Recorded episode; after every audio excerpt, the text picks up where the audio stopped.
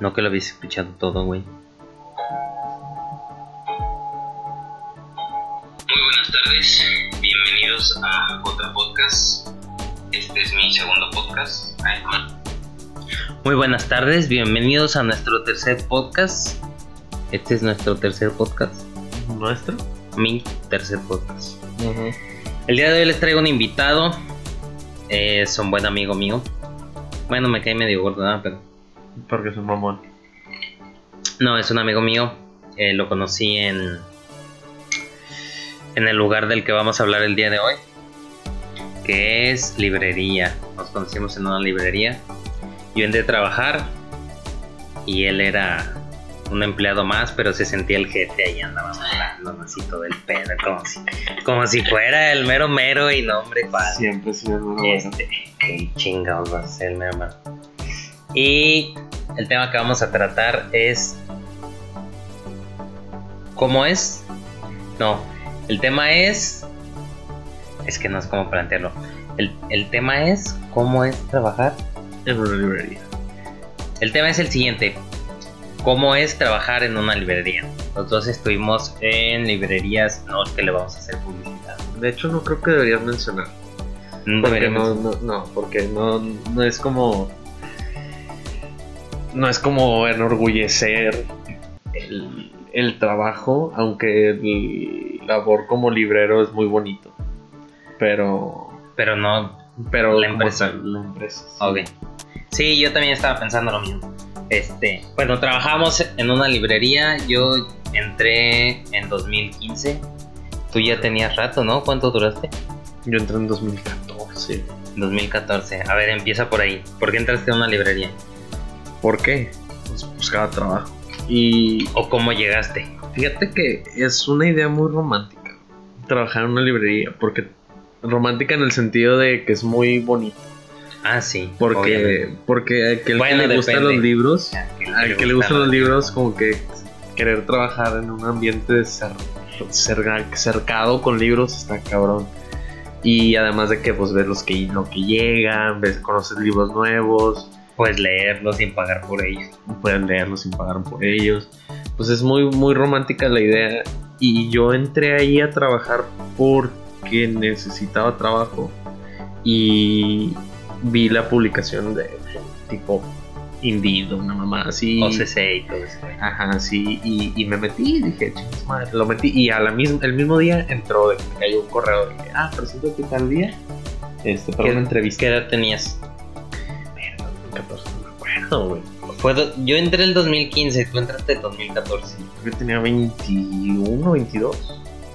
Tenemos 27. O hace 5 años. Yo tengo 27, no sé cuántos tengas. 26. ¿Tienes 26? Ya estoy viejo. Fue hace 5 años, tenías 21. 20, 21. Me metí ¿Estabas estudiando? Sí, todavía. ¿Qué estabas estudiando? Nutrición. Ah. O sea, yo estaba estudiando y estaba todavía ahí en. Entré a trabajar. Pues, necesitaba pagarme la carrera y. Pues como que uno percibe trabajar, repito, en una librería así como que romántico, muchos libros. Me metí a trabajar y entré como ayudante gestionador. Hay un, hay un puesto que se le llama gestionador. Que es aquel. Antes de entrar a la librería, ¿ya te gustaba leer? Sí, pero era un lector como Pobre. No, ¿No? pobre, sí, sí, pobre sí, pero Bueno, porque hay una anécdota del- de la feria del libro en la que aquí mi compañero compra cada año un libro de tomo de esos de ¿cuánto cuestan? ¿20 pesos? ¿30 pesos? Sí, de los de los más baratitos, de la edición tomo, unos blancos de colores. sí. Entonces, cuando él no tenía dinero, compraba de esos libros para tener algo que leer. Y ahora que ya trabaja y que tiene su dinero, seguimos yendo a la feria del libro y sigue comprando esos libros. Sí, pero eso es una Tradición. una tradición. Sí, bueno, no, yo era un yo era un lector como no tan no tan hundido dentro del mundo de la literatura. Simplemente era, era como eh, igual buscaba aprender más. Este y me gustaba leer, me gustaba leer. Entonces yo creo que si trabajas en una librería y no te gusta leer, pues que es ahí es como Pues, trabajando. Bueno, si trabajabas de gestor como tú empezaste, ahí no tienes que saber o que te gusta la No, lectura. no tienes que saber, pero, pero pues es literalmente. es- eh, porque trabajar en una librería es, es, es opcional. O sea, literalmente puedes estar trabajando en cualquier otro lado, como ven- vender ropa. O sea, no es como que necesario que te guste la ropa. Pero pues, puedes ven- vender ropa. O sea, pero cuando se trata de libros, pues es más, más profundo. Porque tú. Tú No, yo creo que no. ¿Por qué no? No, porque a mí me gustaba la lectura cuando yo estaba, pero no era como que yo investigara todos los libros y viera de qué trataban, o sea, nomás era como de leer la parte de atrás, aprenderte qué decían o preguntar a los demás qué decían y ya. O sea, no era, no es tan necesario que te guste la lectura. Sí es un plus para vender, pero no es como que, uy, sí tiene que gustarte mucho. Pues no, digo, a fin de cuentas es como un vendedor de coches. Un vendedor de coches no necesariamente tiene que tener un coche para poder saber de coches y venderlo. Pero imagínate que el vato le guste mucho los coches y sepa todo acerca de los coches, entonces puedes enganchar más rápido al cliente. Ah, claro, exacto. O sea, es, es simplemente encajes de vendedor. O sea, si, si tú, si te gusta lo que está, o sea, de, de entrada si eres un vendedor, si te vas a dedicar a vender, tienes que conocer lo que vendes, de entrada. Ajá. Este, pero pues un librero, que es como se le conoce a un vendedor de libros, es alguien que tiene que gustarle la lectura o tiene que saber de la lectura para que lo pueda ofrecer y pueda hacer su- mejor su trabajo. O sea, había muchos empleados en, en esa librería, muchos libreros que no precisamente les gustaba leer, lo cual a mí se me hacía una, una mamada. Sí, ¿Como no, quién? No, no, nadie. Este, O sea, todos antes de que yo entrara. ah, no, después, después de que tú te saliste. Ah, sí, es que se fue para abajo. se fue para abajo. Se fue para abajo el y, nivel. y realmente es algo muy que a mí se me hacía muy cabrón porque cuando yo entré había historiadores trabajando había ¿Quién? eh, venado ¿te acuerdas de venado? ¿El del sombrero? no él era Alan venado era un historiador tenía 24 años cuando lo conocí sí y el vato estaba estudiando historia y era su segunda carrera porque su primera carrera era teatro había un historiador dos historiadores había un ingeniero había este un egresado en literatura me acuerdo ¿Los conocí? No. Creo que no. Había un. Había. El que más me sorprendió fue Fernando, güey. Fernando era un melómano. ¿Sí, melómano? Sí. Era melómano. Eh, y, y, y pero, pero era tan cabrón. Para los el- del Conalep que le gusta mucho la música. Sí. Este. Era. O sea, había también un. Un egresado en estudios de visión. artista visual. Mauleón, ¿te acuerdas de Mauleón? ¿Mauleón? ¿Mauleón? Sí, creo que no sé si lo conoces. Pero bueno. De nombre. De vista no sé quién sea. O sea, había muchos patos que, que le gustaba el arte y le gustaba la lectura. Entonces, o sea, para él, para dentro de ese mundo, yo era un bebé, yo era un polluelo, no, no, no conocía nada. Pues estás en nutrición. Estaba en nutrición, no tenía nada que ver, pero me gustaba leer. Eh, y ahí, pues fue un lugar en donde explotó más como que ese gusto y, y evolucionó a, de gusto a literalmente modus vivendi, que es como literalmente que tu vida o tu gusto explote dentro de, de, de tu vida, ¿no? Que te entre ese- esa pasión Por la lectura. por la lectura, ¿no? Y conoces a un autor y te interesa, buscas otro, etcétera, etcétera. Entonces yo me metí ahí. O las, las páginas de Wikipedia. ¿Te acuerdas? Ah, Bueno, sí, pero, No, las páginas pero, de Wikipedia o sea, no tiene nada que ver, pero- una buena herramienta para poder vender. No, no, no, pero a, a lo que te refieres es como cuando yo abrí Wikipedia, ¿te acuerdas? Ajá. O sea, yo buscaba, yo buscaba algo, algún libro, lo que sea en Wikipedia, y ven que hay unas palabras clave que también tienen una página de Wikipedia que aparecen en azul. Entonces yo estaba leyendo algo de algún libro en Wikipedia y me aparecía una palabrita interesante o algún tema o algún personaje y le picaba y la dejaba en espera. Y llegué a tener hasta 20 páginas de Wikipedia de haber abierto una Mm. sola cosa para buscar y ya tenía 20 cosas interesantes en en fila. Casi nunca las terminaba porque llegaba nuestro jefe, bueno, a regañarme, pero a eso se refiere, que de uno se desata la, la bolita de nieve a querer conocer más. Y es así cuando te gustan las cosas, o sea, cuando te gustan los temas que estás estudiando o estás investigando porque, verga, o sea, te, te metes, no sé, a leer acerca de los latinoamericanos y les haga García Márquez, que es como el, el autor literario de la literatura Ibero. latino- y latinoamericana y iberoamericana, así como que por excelencia. Y luego desembocas en ah, Vargas Llosa, y luego desembocas en Roa Bastos, y luego desembocas en José Saramago, Sábato. Ah, Sábato, en así te vas de uno en uno. en uno. Mujeres, mujeres. Eh, Eduardo Galeano, Papu. No, no, no, mujeres de autoras, güey. Ah, mujeres este, perdón, hay que ser inclusivo. Hay que ser inclusivo. Elena Garro, Poniatowska, este. Elena Garro. Elena Garro es- hay más, hay más. Están este, las, las asiáticas. Eh, uh, este, la que hizo. Este. ¿Cómo se llama? Híjole, no, eh, verga. es Bueno, hay muchas, pero. soy, soy un ignorante. Mm, En, en, en cuanto a literatura de mujeres, como tal, soy un ignorante.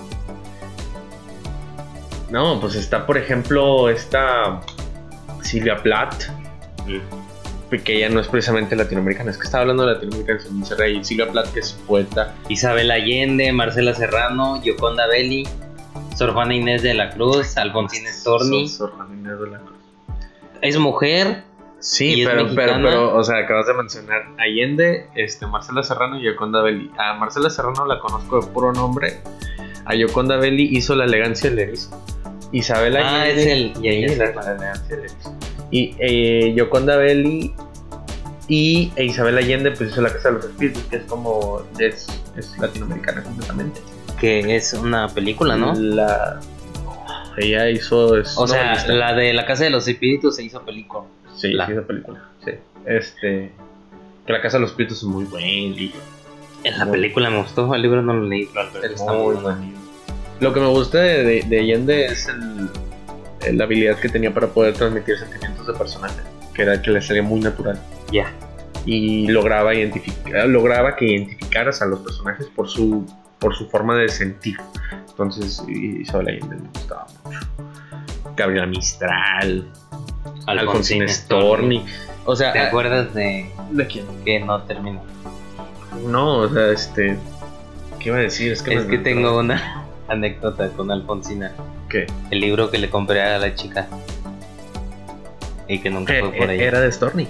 Sí, Ay, qué mal pedo. sí, ya sé. ¿Qué, qué Una vez llegó una chica buscando un libro de Alfonsín Storni y no teníamos nada. Iba a hacer un ensayo, creo. Iba a terminar la carrera y iba a hacer un ensayo. Total que creo que me pasó su número. Sí, me pasó su número. Le dije que lo iba a buscar y que si encontraba algo le iba a avisar. Y Oye. le compré el libro. Yoconda Belli no hizo la elegancia del erizo. Estoy mamando. No, Ah, me estoy sí. mamando. Yoconda Belli era otra. Pues se me hizo raro, pero. Poetisa, güey. Sí, no, nada que ver. Poesía y novela. Bueno, X, este. Bueno, el punto, el, Estábamos punto, en- el punto es que empiezas a conocer a diferentes autores. Y vas desde. Vas para todo el mundo. O sea, vas desde. Vas a los rusos, vas a. a, a Svetlana. Svetlana Alexievich. Es- Svetlana es bielorrusa. Este. Vas a Tolstoy. Vas a Vladimir Nabokov. Vas a. No, pasas por mucho tipo de, literatura que ni te la acabas. O sea, literalmente no te la acabas. Y pues puedes buscar tanto como libros eh, modernos, o sea, de literatura actual, como por ejemplo los juveniles, que no hay nada de malo con leer literatura juvenil. Pero ¿por qué está tan, Tanque. tan estigmatizado? Dentro, Bueno, del mundo, el- dentro del mundo de la literatura eh, puede estar estigmatizado. Ponle que no del mundo, sino de los lectores. Sí. O sea, de los, de los lectores de verdad. porque hay, hay un encasillamiento de la gente que lee. O sea, si tú lees, hay, hay gente que lee el de política y dice, ay, tú lees ficción, pues qué hueva, o sea, lees cosas que no existen, güey, la verdad. Ajá. O sea, mejor lee filosofía o mejor lee historia, Economía, Economía, política, pol- sociología. o sea, psicología, y o sea, pero, pero yo digo que mientras No se leas, te está oyendo. que yo, yo digo que mientras leas es ganancia. Porque leer es expandir conocimiento. Sea lo que sea.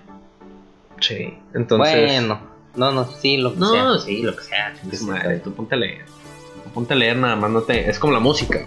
O sea, te puede gustar un tipo de música, y, pero si tú te encasillas o te guardas en ese tipo de música, pues no vas a tener más conocimiento, no vas a, no vas a explotar esa ese gusto. Ya. Entonces, pues me entré a la librería y literalmente entras como un ignorante de mierda y luego después, este, o sea, mínimo te defiendes, ¿no? Sabes quién escribió qué, sabes qué novela es quién, eh, por qué Gabriel García Márquez fue considerado como el escritor latinoamericano por excelencia, ¿Por qué? por el, Porque por, el retrato a la cultura. Ah, yo no sabía, me lo acabo de enterar. No, bien, Perdón, sí, perdóname. Este, sí. a mí de Galeano pregúntame lo que quieras, pero de algún otro sí. Y así te lo vas llevando, o sea, no es, es algo muy romántico, algo muy bonito, pero después descubres que trabajar en una librería es más que mucha gente tiene la idea de que de que vas a, una trabajando en una librería lees todo el día. Ay, no. Bueno, hay momentos. Yo cuando entré, literal, fue comprar un montón de libros, leer todo el día, leer en el metro, leer en el baño, leer a la hora de comida. Bueno, depende también del libro. Hay libros que te atrapan y no quieres dejar de leerlos. Ay, sí. Eh, me pasó con el de Murakami de Kafka en la orilla. No, el de, bueno, el de Kafka en la orilla fue uno y el de Crónica de, de Crónica de un pájaro. Ajá, esa. Con esos dos me pasó, o sea, estaban tan buenos que los leía en el metro, los leía a la hora de la comida, cuando salíamos a comer en Gandhi. Los leía en, el, en mi casa llegando, los leía cuando entraba al baño y los acabé rapidísimo. Pero cuando llevas luego mucho tiempo, te hastías tanto de los libros que no quieres ver un libro. O sea, Hay una razón. sales del trabajo y, y- y no lees nada, nada más este, haces tu vida normal, pero no quieres ver libros fuera de... hay una resaca de, de le- de lectura que te pega bien cabrón. O sea, tú puedes estar leyendo un día sin parar y luego de repente te pesa. Te Sí. pesa. Pero, pero pues no, no está mal. O sea, realmente sí, sí. Es como que. Es como si tú a ti te gustara mucho patinar. O sea, te gusta tanto patinar todos los días patines, pero pues llega un día en donde dices, ah, que no me dan ganas. Fíjate que no me ha pasado con... con...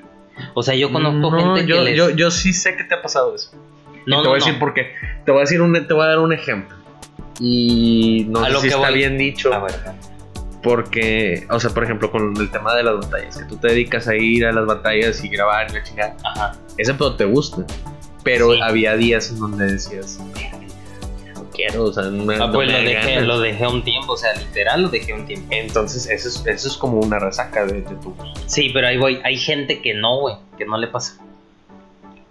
Por ejemplo. Por ejemplo, la chica del parkour. Ok.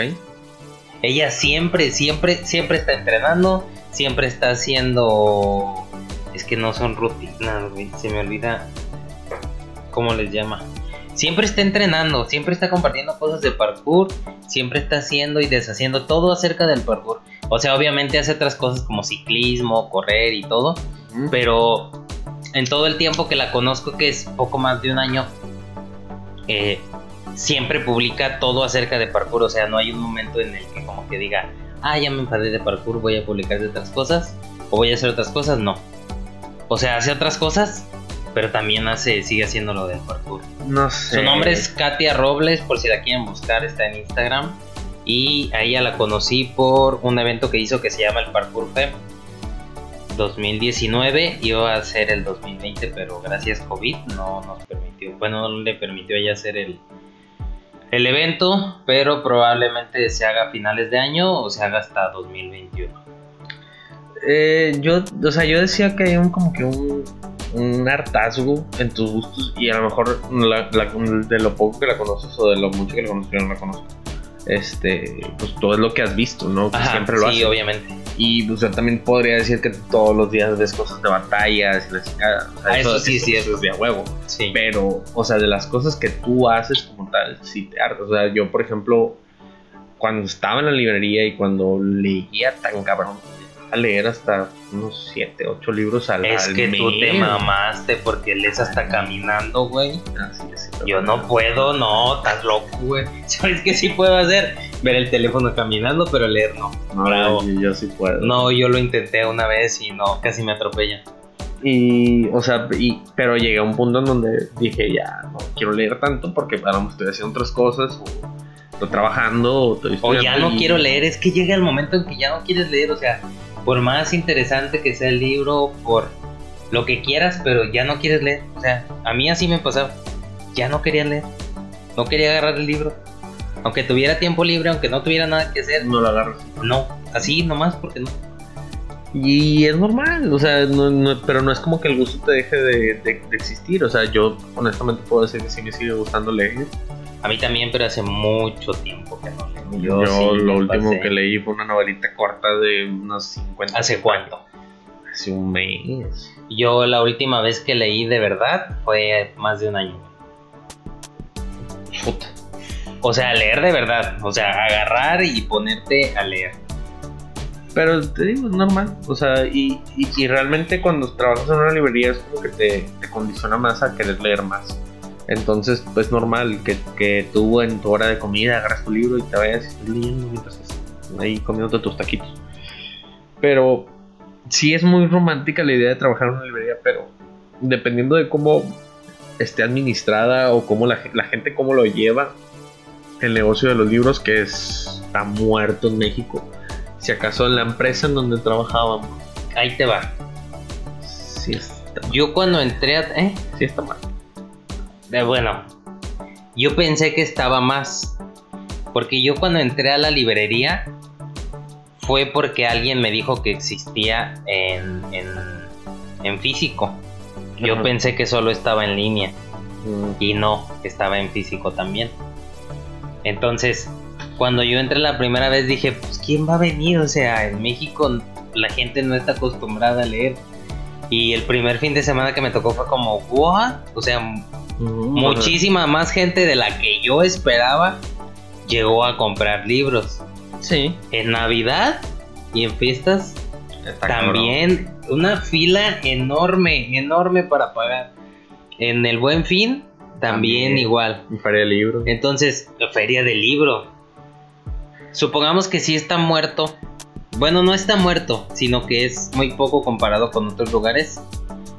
Pero sí hay más lectores de los que uno piensa. Te, te digo Sí. uno piensa porque yo lo veía desde afuera. Sí, sí, sí, sí. Y. Pero es, es- está raro. O sea, yo siempre he dicho que la, la Feria del Libro es el único mes en donde Monterrey lee. Porque si se llenara como se llena la Feria del Libro, las librerías no estaría muerto como se le conoce. Si se llenara, ¿qué? Si se llenara la- las librerías como la Feria del Libro, Ah, ok. no estaría muerto como se conoce. Pero yo soy de las personas que creen que si vas a trabajar, por ejemplo, en una librería, tiene que gustarte. Tiene que gustarte porque entonces no vas a lograr más de lo que podrías hacer en una librería. ¿Sabes? O sea, no es por nada, pero yo llegué a ser uno de los mejores vendedores junto contigo y junto con otro amigo. A Fernando se la pellizcaba. No, es que ese vato era más verbo. Es que ahí les va una anécdota de Fernando. Eh, yo era nuevo y me llegó una clienta y estaba buscando un libro. Entonces Fernando se metió a ayudarme y yo dije, pues ya le va a vender ella, ya le va a dar su tarjeta porque nos pagaban por comisiones. Total, yo me le pegué para ver cómo vendía y la señora dijo, ocupo tal libro. No, pues no sé qué. Y él, este Fernando, le entrega el libro. Y la señora dijo, es que nomás voy a, nada más voy a comprar este, o solo quiero este, o solo traigo dinero para este. Algo así dio a entender. Pero Fernando era tan inteligente y tan verbo que me dijo, fíjate, y le voy a vender tres libros más. Y yo, no, o sea, te está diciendo que no trae dinero para más, que ella viene específicamente por este nada más. Me dice, tú fíjate. Y ya, le empezó a hablar, le empezó a sacar plática acerca del libro, de por qué lo había comprado. Y a través de eso comenzó a ver cuál era, cuáles eran sus gustos literarios.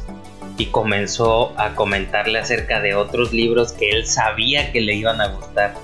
Total que la chava terminó llevándose cuatro libros y solamente iba por uno. Y yo me quedé así de no. Esa, esa, esa, esa es la magia, güey. O sea, esa es la Pero magia él conocía de literatura, él había leído acerca de los libros o había leído los libros, entonces él sabía que le podía gustar. O sea, esa es la idea. pues, Y a fin de cuentas dices, ah, nada más quiere vender. No, se trata de que al momento tú de estar recomendando algo así, tú sabes que no estás recomendando algo malo. Al contrario, lo estás haciendo más bien. Y sí, o sea, si hay un doble interés, es un ganar-ganar. O sea, el, vendedor gana una comisión y el, comprador gana pues un- una adquisición. Este, pero pues es la idea de tener el conocimiento. O sea, por ejemplo, yo en lo que más me especializaba pues eran libros de Stephen King, porque era lo que yo leía antes de entrar a la librería. Entonces, la gente que entraba y me preguntaba, pues yo recomendaba, ay, bueno, ¿has leído a Edgar Allan Poe, que es un poeta oscuro, tipo gótico y la chingada? Este, o has leído a Lovecraft, que era algo más de eh, misticismo y universal y la chingada. O has leído este, otros autores de terror o te- thrillers psicológicos que le podía re- recomendar y ahí es como que tu especialidad, ¿no? Tu especialidad. Pero pues si te vas versando en diferentes temas, no sé, por ejemplo de política, pues puedes hablar de Enrique Krause, puedes hablar de Oppenheimer. pues, Oppenheimer, Ah. puedes hablar de diferentes este, escritores de política que, que se Que han de política casi inmiscuido, no me sé. pues que- diferentes escritores de política que se han inmiscuido en la literatura. O sea, y, y O realmente... novela histórica, novela histórica había un montón. Estaban los del Rey Arturo, estaban los de Santiago Ken Posteguillo, Follett. Ken Follett. Había muchos más, ya no me acuerdo, pero había de, de novela histórica había un montón. Me acuerdo una vez que llegó una persona mayor, un, un señor ya mayor, y me dijo, ocupo este libro. O no, me dijo, recomiéndame libros de eh, novela histórica. Y yo tenía como cuatro o cinco a la vista. O sea que ya conocía y todavía fui a preguntarle, no sé si a ti o a Ken eso, a, a él, acerca de novela histórica. Total que recomendé como ocho libros y los ocho se los llevó. Pero porque es gente que le gusta leer y que tiene la solvencia para comprarse eso y más en literatura. Ajá. O sea, es, es realmente impresionante la gente que va a una librería, ¿no? Y te, te vas, o sea, puedes encontrarte desde el mamila que no, yo solo literatura clásica, hasta el güey que, que, que es culto, ¿sabes? Que, que realmente conoce de todo y le interesa por conocer más. Entonces hay, conoces mucha gente en una librería y eso es, eso es, lo, bon- eso es lo bonito yo creo de trabajar en una librería. De la gente que, que va ahí y, y te comparte también conocimiento, ¿no? Digo, ahí también haces muchos amigos de, de clientes. Que por ejemplo uno de los clientes que, que realmente consigue una amistad, por ejemplo Nazario, este, que trabaja en Radio Nuevo León, o trabaja en Radio Nuevo León, ya no lo sé, hace mucho tiempo que no lo veo este, un maestro del TEC de literatura, este, no, o sea, El conoces que iba por estudiantes. libros de psicología, ¿Quién? Que iba cada, cada mucho tiempo, pero que se llevaba muchos libros. No me acuerdo. No me acuerdo. O sea, me acuerdo también de estudiantes que yo, yo hice amistades con estudiantes, como por ejemplo, este, había un estudiante del TEC de literatura que siempre iba todas las noches nada más a ver y, y quería los libros y los veía y se le hacían muy bonitos. Este, ¿Te acuerdas de ella, Emma? Muy buena amiga, muy buena amiga. Este, y, y realmente así te, te platicas y te comparten y te da esa libertad de poder compartir tu conocimiento y de que ellos te compartan lo que ellos conocen. ¿no? Y así aprendes. Entonces, es muy romántica la idea, pero cuando se trata ya de la administración de una empresa de libros, Es deja mucho que desear. güey. Pues es que es, la, es como una relación sentimental tú con la literatura, Ajá. Pero hay una relación laboral tú con la empresa. Sí, O sea, y la relación sentimental con la literatura está muy hermosa, pero ya laboral con la empresa es como que... ah, pero es que es increíble. O sea, yo reitero, si vas a trabajar en una librería, te tiene que gustar leer o al menos que agarrado un libro una vez en tu perra vida. O sea, porque si no, no vas a aguantar porque si no, no vas a, si no vas a aguantar nada, o sea, no, no vas a poder este, recomendar algo, simplemente vas a ser alguien que está ahí de que, oye, busco este, ah, sí, aquí tienes, ten, ya, ten, ahí está tu libro, o sea, y pues no está chido, o sea, lo, lo realmente bonito de eso es, es la gente, es la, la, la- el poder compartir ese conocimiento y esos gustos, ¿no? O sea, y, y aprendes de todo. Pero, o sea, la librería esta que menciono, la gente que, que entraba de repente decías, este güey que es aquí, o sea, es un vato que, que no, ni, ni en gusto ni nada va ahí, porque pues no tengo jale y, es como si fuera un despachador de McDonald's, ¿sabes? O sea, es alguien que está ahí y ya, o sea, no cum- cumple su función de estar ahí y se chingó, ¿no? Entonces, sí te deja mucho que desear cómo la gente maneja su, su negocio de librería, ¿no? Y, y a lo mejor dices, bueno, pero tú nunca has tenido una librería. Pues no, pero pues sí lo manejaré de manera diferente. O sea, hay muchas formas de hacerlo. O sea, y, y más cuando hay tan poco negocio de eso en digital. Eh, Sí, hay muy poco. sí. Hay muy poco. O sea, aquí hay más que en otros estados, Sí. pero sí hay muy poco. Y luego hay librerías de libros usados que los venden como nuevos. Sí.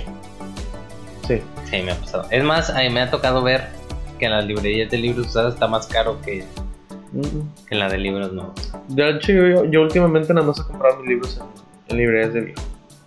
¿De viejo? Sí. ¿Cómo de viejo? Así se le llama. Ah, librerías de ¿De libros usados. Sí. sí, para no decir librerías de libros usados, porque si es decir librería de libros es Una un pleonasmo. cacofonía. Es un pleonasmo. Cacofonía. Pleonasmo. No. Claro. A ver, vamos a buscarlo. Está loco este loco. Busca pleonasmo. Pleonasmo. Figura retórica de construcción que consiste en añadir enfáticamente en una frase más palabras de las necesarias. Ah, pero también. Lo he visto No, con mis no. propios ojos. O subir arriba o pleonasmos corrientes. Ahí está el ejemplo, güey. Ahí está el ejemplo. Cacofonía. Efecto acústico desagradable que resulta de la combinación de sonidos poco armónicos o de la repetición exagerada de un mismo sonido de una frase. Hay Subir para arriba, no, reti- no repites. En la librería de libros usados es una cacofonía. y un pleonasmo.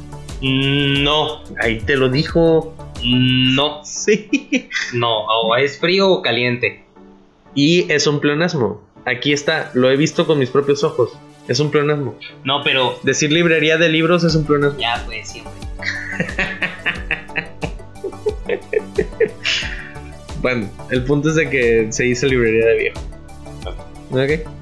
Este. Ya, no te enojes, gordito. ¿Cómo también Si tú lo dices, don sabelo todo. Bueno, eh, sí, últimamente compramos libros ahí. Yo, el último que compré fue el de las canciones, Cancionero Popular Mexicano. Me costó muy caro. Bueno, me costó más barato que. ¿Cuánto? Está en 700 nuevo, 700, 500, pero ya está la portada guinda. La portada guinda toda fea. Está más elegante, pero yo quería la versión. No la versión original, la versión anterior. Versión pirata. 300 me costó. 300 o 270 y son dos tomos y están así. Oye, ¿tú sabías que hay piratería de libros? Sí. Yo, a mí me sorprendió un chingo porque aquí en el mercadito de, de barrio hay libros piratas. O sea, tú... Pero están incompletos y están... No, no, no, no, no, no están incompletos. Sí, Hay pe- unos pero... que están incompletos. Bueno. Ay, pero ahí, entonces, me- a mí me sorprende, pero tienes que saber de ese pedo para saber que son piratas. No, yo creo que no. Te voy a decir por qué. Porque puedes ver en la portada que se ve así como que media borrosa, pero es la misma portada. Eh, La, la impresión es borrosa, pero es la misma portada. Y luego ves de que los colores del lomo se ven diferentes. Y dices, "Y se ve raro, ¿no? A lo mejor fue. Sí, a lo mejor si no conoces tanto de libros dices, ah, Este, eh, sí, o sea, yo sí lo noto bien cabrón. A ver, hay otro, hay otro tema. ¿De qué estamos hablando? Ah, sí, ¿de qué tal era trabajar en una librería? Pues está chido, ¿no? Está chido. Está chido. Hay un tema que se me vino a la mente ahorita que estás diciendo. Eh, la diferencia con las editoriales. La diferencia con los editoriales. A ver, explica. Se supone que yo sé cuál es la diferencia, pero ¿Cómo lo explicaría yo? ¿cómo le explicarías tú la diferencia entre editoriales? Porque era una pregunta muy frecuente cuando llegaban a comprar libros que le decías, por ejemplo, tengo el Principito. ¿El Principito en cuántas editoriales estaba? En muchos. Como en 15. Había como 15 editoriales diferentes que hacían el Principito. Pero el Principito ¿Qué creo que es un mal ejemplo porque todos están escritos igual. No, ¿No? no. me A ver, bueno. Eh, la diferencia con los editoriales tendría que resumirse en el hecho de la traducción, la pasta, eh, gráficos, eh, literalmente en La, la, primera es la traducción. la traducción, La segunda, el formato. el formato. La tercera, me lo preguntas a mí. Bueno, las estamos editando. La tercera sería el papel. El papel con que se escribe. El tamaño de la letra, el tamaño de la misma edición, si es rústico, si es bolsillo, este, ¿qué otra cosa? Pero el principal es la traducción.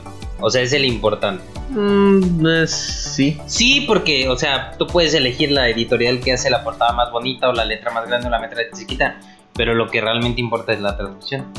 Aunque en algunos lo que lo diferencia, por ejemplo, con la esta ¿Esta qué? con la editorial la de esa, la blanca. La blanca, Alianza. Ándale, Alianza. Alianza la mayoría de sus de sus libros traen pies de página. Sí. Esa es una ventaja. Trae pies de página, buena. pues trae, trae revisión. O sea, el, el punto, por ejemplo, cátedra. Ah, Cátedra también. Cátedra, Cátedra no es de Alianza, ¿no? eh, sí. Bueno, es que no es Alianza y Cátedra, es otra, otra editorial, Ah, pero que, es, que es principal. Bueno, O sea, entonces eh, las diferencias. Las diferencias. Eh, Cátedra. Es que voy a volver a mencionar el libro este de. Ahí tengo cosas. Ahí tienes cosas. Sí. El. ¿Qué cosas? bueno, ahorita lo veo. ¿Este qué? Por ejemplo, el Cien años de soledad. Está escrito en Diana y en Cátedra, aquí en México. Ok. El. Diana es el más comercial. Bueno, es el que yo conozco. El Diana es comercial de bolsillo y hay rústico. Y hay pasta dura. rú- rústico también. Rústico sería, de hecho, sí, Diana también maneja la, la versión ilustrada, la versión rústica. sí, ¿Ilustrada de 100 ilustrada, años? sí. Nunca la he visto. Está muy bonita. No. Eh, la versión ilustrada, la versión rústica y la versión de bolsillo. Obviamente, como lo indica, pues es eh, la versión rústica vendría a ser la versión grande o la versión para casa. que La es normal, la, estándar. La estándar. El, el, el- El bolsillo terminaría a ser el libro que puedes cargar y puedes llevar. Ese es bolsillo. como este. ¿Este es bolsillo? Eso es bolsillo. Aunque pareciera que no. No. Pero este. Este. Y la versión de cátedra está estudiada. ¿Qué Estudia- significa? que hay un vato que se encargó de hacer notas a todo el libro y decir, en esta parte rememora cuando la entrevista tienes, tal. ¿verdad? Sí, sí lo tengo. Déjame ver. ¿El de 100 años de soledad lo tienes en cátedra? ¡Uy! Si deja trabajar en la librería. Cabe destacar que son muy caros. Bueno, sí, son muy caros. Los de cátedra y los de alianza. O sea, viene, viene la- el, el párrafo regular, ¿no? Y te está contando la historia y después llega a, un, eh, a una anotación. Ah, déjame ver aquí. Me sacaron tajadas y tajadas y tajadas. Tiempo después, cuando ella se restableció del suicidio de Pietro Crespi y volvió a bañarse con Aure- Aureliano José, este ya no se fijó en la depresión, sino en el experimento, un, un estre- estremecimiento desconocido ante la visión de los senos espléndidos de los pezones morados. Y luego ahí viene la nota. Así como hay varias clases de sole- soledades y muertes, las hay de incestos. El de Amarante y Aureliano José ilustra la variedad tía-sobrino. Aureliano José, conociendo a sus padres como tales, se vincula sexualmente con su madre adoptiva y tiene un padre adoptivo figurado que lo inicia. Y ahí termina la cita.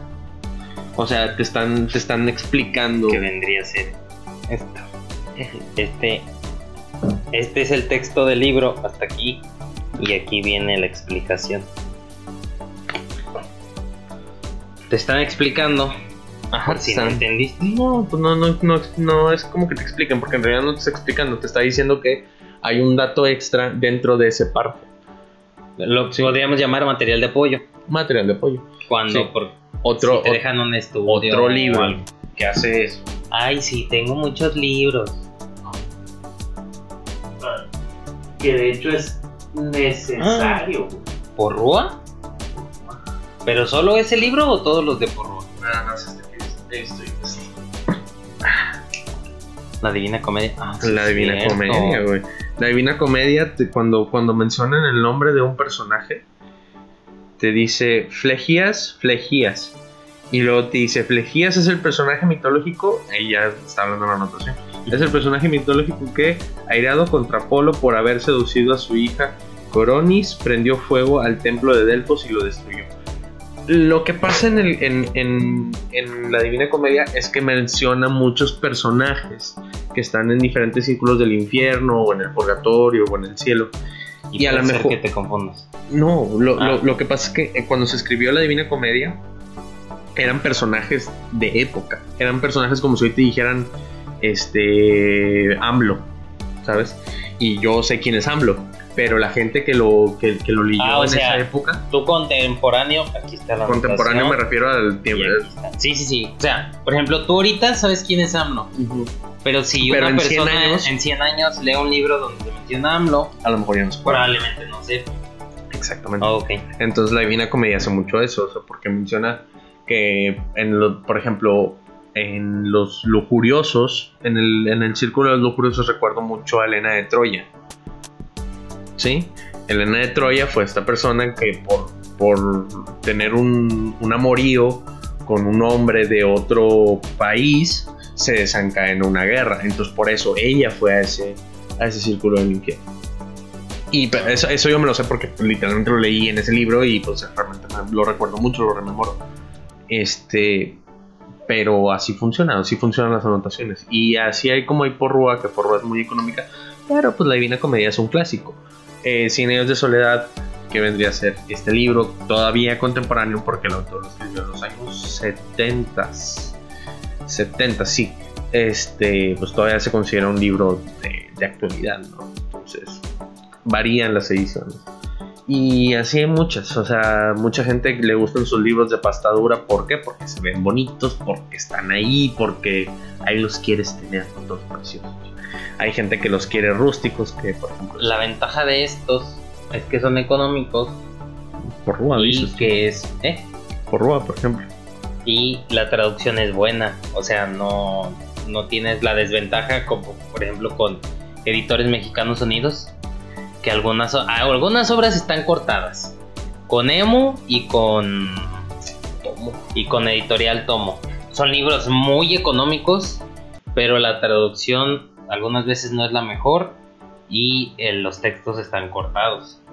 Y eso no pasa con esta con estas ediciones que es sepan cuántos aquí viene.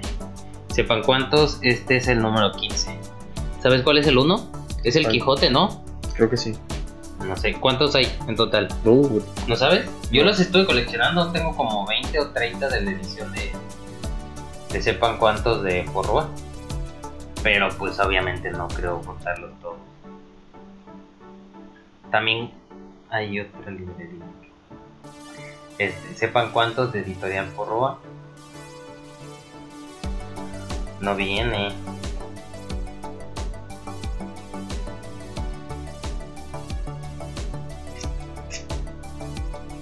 Total de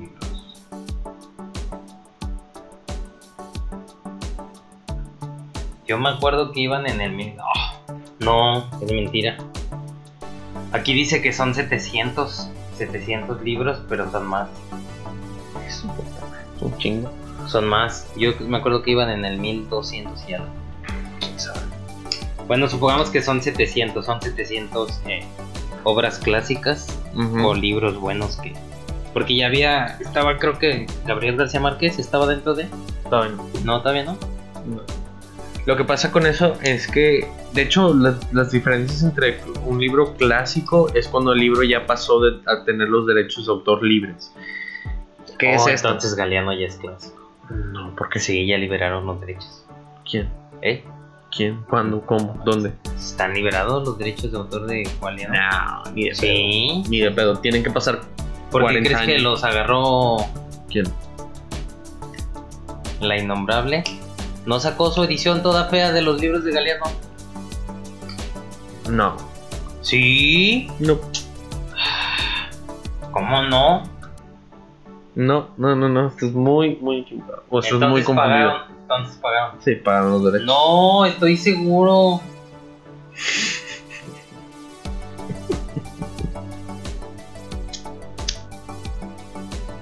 Estoy seguro que ya los liberaron.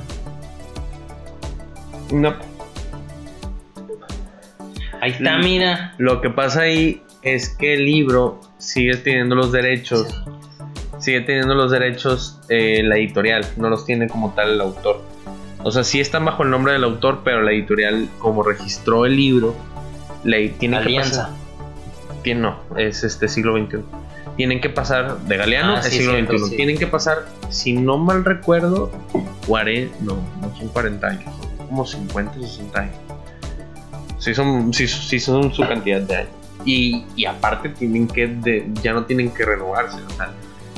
Creo que la familia de los autores pueden seguir renovando o pueden simplemente liberar los derechos y ya cualquiera. Yo, yo podría hacer una edición de, por ejemplo, El Quijote, porque es un libro que ya no tiene una, una este, unos derechos de autor fijos. O sea, Ajá. así, así Sí, pasa, así pasa con los, con, con el derecho. Tú puedes hacer un libro de un- una edición de tu, de tu obra clásica favorita y no pasa nada. O sea, nadie te va a venir y te va a demandar. Pero si tú haces un libro con, un- con, con derechos todavía fijos, pues te van a, te va a caer tremenda demanda, te van a redemandar. O sea, no, no la Yo libras. estaba seguro que Galeano ya era. Es que tú solamente quieres que este Sí. libro para la gente. Si tuviera dinero, regalaría a todo mundo un libro de nosotros. Bueno, ¿cuál regalarías tú? ¿Qué libro regalaría yo? El libro del desasosiego. No, No. uno que pueda leer la gente. No, yo leería, yo regalaría La Metamorfosis de Kafka. No se me hace tan bueno. Híjole, es buenísimo. Buenísimo. Es, es- es esos libros que, que O sea, para regalarlo a todo mundo. claro, todo el mundo. ¿Leíste la insoportable levedad del ser? No. Yo quería leerlo como todos llegan a comprarlo. ¿Eh? O sea, no, no lo leí. Pero sí, yo creo que regalaría eso. No, yo regalaría el libro de los abrazos. O, o, fíjate, o El mundo y sus demonios. De. Carl Sagan. De Carl Sagan. No es mala idea. Está buenísimo. No es mala idea. No, para nada mala idea. O sea, sentimentalmente regalaría el libro de los abrazos. Y. E intelectualmente regalaría El mundo y sus demonios. Sí, sí, sí. Quise para hacer que que, la mi... gente deje de ser ignorante. Ya sé. Quise hacer que mi papá lo leyera y no, no, no quiso. Dijo que no. Hay literatura para todo el mundo. Sí, ya Que de sé. hecho es lo que. Yo creo que la gente no lee por eso. ¿Por qué? Porque piensan que, que leer libros es algo ya sea aburrido o no tienen tiempo para eso o no hay un libro o, no hay nada como, te interese. Es como si yo a un vato que ve películas de acción le digo, oye, pues puedes ver esta otra película de acción, ¿no? No nada más te pones a, ver, si acaso no ves películas es como, ay, no veo ninguna película porque, me, porque no encuentro ninguna que me guste. Son, hay gustos para todos, hay gustos para todos y, también en la literatura. Y, y yo creo que ese es el problema porque la gente no lee. O sea, porque cuando tú estás chiquito y vas creciendo en, en una, en una escuela pública, el- te, te, te Hay otro problema ahorita. te encajan en la espalda el Quijote. En una versión resumida, pero te lo encajan. Ay, a mí no me hicieron leerlo. ¿Sabes cuál odié? Ah, sí. El Periquillo Sarmiento, carnal. Sí. Ese nos obligaron a leerlo y yo no. Es que son aburridísimos. O sea, el Periquillo Sarmiento es aburridísimo. Es aburrido, pero es interesante. Porque Bueno, para ¿sabías un que- niño, a un adolescente, darle el Periquillo Sarmiento y no te aburre. te aburre, te Sí, aburre, no es, está aburrido. o sea, es, es, está cabrón, está Pero a lo porque- mejor si le hubieras dado Harry Potter o alguna novela juvenil, hubiera empezado a gustarle, a interesarse más. Sí, y ya en determinado momento, cuando creciera, a lo mejor ya se iría más por el lado de ficción o literatura universal, más que literatura juvenil. Claro, claro. Y realmente, pues es como el, el viaje de, del literato, ¿no? O sea, todo empieza con, por ejemplo, los primeros libros que fueron La Iliada y la Odisea, que muchos libros actuales, por ejemplo, no sé si creo que es en la, la Odisea, en la Odisea se describe el viaje del héroe. El viaje del héroe es este personaje que se va desarrollando a través de diferentes conflictos y regresa al punto ya después de cumplida una misión. Pero Ok. qué tan difícil de leer está. Pues está en... ¿Viene, eh, viene como po- en prosa o en poesía? Viene en prosa. Ah. Viene en prosa, pero. pero Es que creo que el que vi que venía como en tipo poesía era el de la Divina Comedia. Sí. Es el de la Divina Comedia. Pero. Pero a fin de cuentas, o sea, el clásico este de la, la Odisea, pues te habla del viaje del héroe. ¿Qué es Harry Potter? Harry Potter es el viaje del héroe. Es el viaje del héroe. Es un personaje que está en un mundo, te desarrolla en el mundo y luego se presenta un conflicto. Y luego pasa todo este conflicto y regresa a un punto de origen. Entonces, tú lees la, la Odisea y puedes ver muchas características de la Odisea en Harry Potter. Lo que hablábamos ahorita de Friends. Ándale, lo que ahorita hablábamos de Friends. Pues Friends fue como la primera de las primeras series sitcom que ¿Qué es establecían. sitcom? Sitcom es comedia de, eh, de un stage armado en donde hay risas este, de fondo. Ok. Este, así, más o menos. Es que le decía que hace poquito, hace poquito, dos, tres días empecé a ver Friends, que es una serie que ya lleva mucho tiempo y que no sé qué. Entonces, mi serie, de mis series favoritas de ese tipo es The Big Bang Theory. Entonces empiezo a ver Friends y Friends. noto Friends. Friends. Friends ahí. Ay, es que se soy lee, se mexicano, lee. soy mexicano. Estamos en, en España. Estamos en, ¡Hostia, Es- tío! Estamos en México y así se pronuncia. No, no, aquí no hay acentos. Estaba viendo Friends y este y noté muchas similitudes con The Big Bang Theory. Entonces le digo que Big Bang Theory es una copia barata de Friends, que no es cierto, pero así lo pensé en, un principio.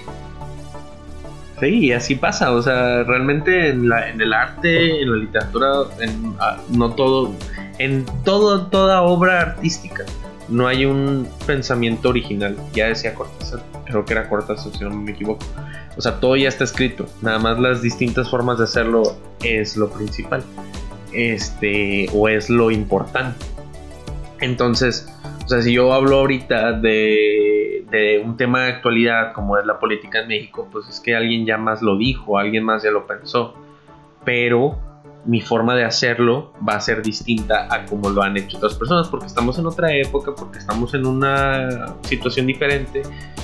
Y así lo plantea. O sea, tú le das a un adolescente Harry Potter y a lo mejor le gusta, a lo mejor no. A lo mejor hay, hay libros que, que no le gustan del todo. Hay películas que tú ves, como por ejemplo, que, que yo pongo muy en, en claro, por ejemplo, la del Joker.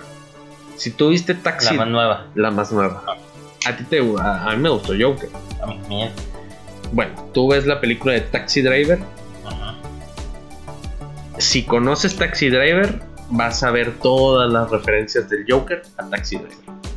¿Por qué? Porque el autor o el director, perdón, de esa película se basó en otras películas que a él le gustaban y planteó esta película del Joker para la gente. Entonces, ¿por qué la gente, por qué hubo más aceptación o por qué es más conocido de Joker a Taxi Driver? Porque la gente, porque es un blockbuster, porque es algo mediático, porque es algo que la gente es de la cultura pop, literalmente.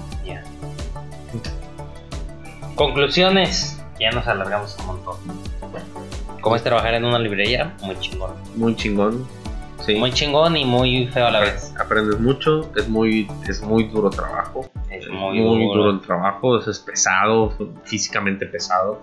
Hay que Es- estar moviendo libros, muchos libros, arreglándolos. Es cansado. Y luego está el, el, el- está en el pasillo y tienes que poner los libros más nuevos y cada semana van llegando nuevos y los que la semana pasada eran nuevos tienes que pasarlos a, a los libreros y eh, o sea físicamente te exige mucho Pero sigue siendo una, una profesión, un labor muy bonito, muy, Sí. muy, muy noble. Sí, pues esa sería mi conclusión. Y a ver si te vemos más seguido aquí hijo Estamos en España, tío. Estamos a ver si hago que ya te pongan las pilas Eh, voy a intentar venir más seguido güey para que salgas en los episodios Ah, está bien. hablando de literatura o a ver de qué o para que me Cosas, cosas. cosas de la vida Sí. Bueno, pues cuídense mucho. Eh, chequen nuestras redes sociales. Ya saben, mis redes de fotografía es paulhdz foto. Eh, las redes del canal de YouTube estamos en Instagram como arroba ADN Cultural. En Facebook como ADN Cultural. Y ya. ¿Tus redes? Aunque tú no publicas Yo- nada, Yo no tengo redes. se las voy a poner en los comentarios. Bueno, Ni te van a seguir de todos modos. No. Eres bien aburrido. ¿para qué? Soy bien aburrido. pues ya quedó. Cuídense Muchas mucho. Gracias. Ah, se llama Jorge. Se me olvidó decir tu nombre. A nadie le interesa mi nombre. Eh, probablemente.